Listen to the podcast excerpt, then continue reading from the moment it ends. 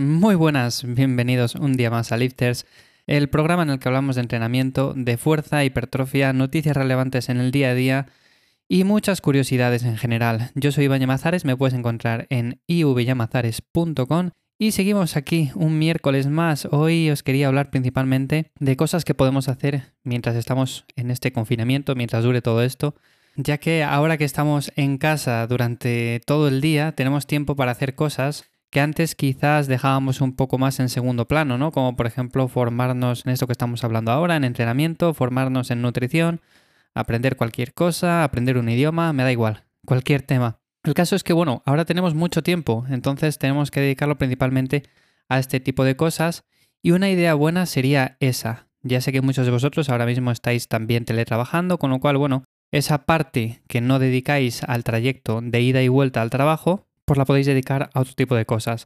Incluso, ¿por qué no?, también a descansar. Pero bueno, hoy quería comentaros alguna cosa que podéis hacer, algún libro que podéis eh, leer si no lo conocéis acerca de entrenamiento. Y sobre todo, por cierto, también estoy compartiendo a través de mi Instagram lo que son eh, ejercicios o rutinas básicamente para hacer en nuestra casa con poco material y demás. Entonces, si no me sigues ahí, bueno, pues me puedes buscar en arroba ivyamazares. También estoy en Twitter y como digo, hoy quería comentarte eso, eh, ya que el otro día me preguntó un chico que qué libro recomendaba para leer acerca de entrenamiento y todo esto.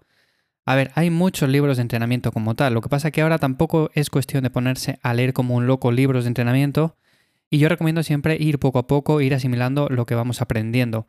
De todas formas, que leas una cosa no significa que sea la verdad absoluta. Eh, yo como siempre digo, esto lo tienes que probar, lo tienes que probar en ti, en tu entrenamiento, cómo te funciona, cómo no. Eh, si a ti te dicen, por ejemplo, en un libro que 2 gramos de proteína por kilo, vamos a poner ese ejemplo, te vienen bien, pues es cierto que a la mayor parte de la población eso le venga bien. Pero bueno, también tenemos que tener en cuenta un poco la parte individual y ver si a nosotros, en el caso concreto que ahora mismo estamos, pues sería lo más óptimo o no. En este caso ya os digo yo que aumentar un poco la proteína ahora, según estamos todos, sería una buena idea, a no ser que entrenes en casa, que lleváis entrenando durante mucho tiempo y lo hicieras de esta forma.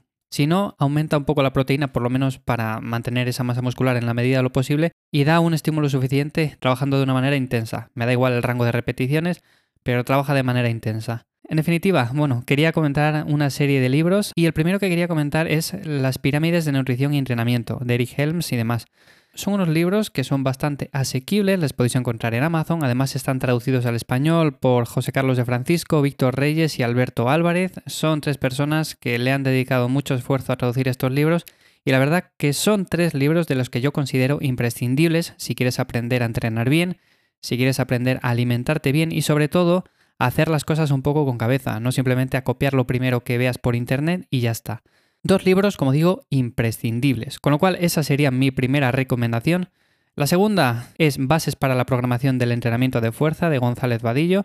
Este va más dedicado a la programación del entrenamiento de fuerza y su influencia a nivel biológico, a nivel orgánico y todo este tipo de cosas.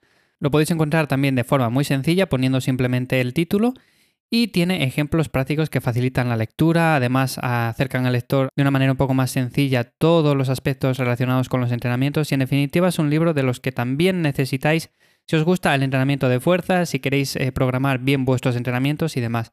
Y luego el último libro que quería recomendaros, como digo, son tres. Es eh, Fisiología Clínica del Ejercicio, que es de Chicharro y López Mojares. Y este libro analiza las principales patologías cardiovasculares, pulmonares, neuromusculares, en definitiva, todo este tipo de cosas para recomendar un plan de entrenamiento específico que sea capaz de mejorar la calidad de vida de las personas que sufren una enfermedad en concreto.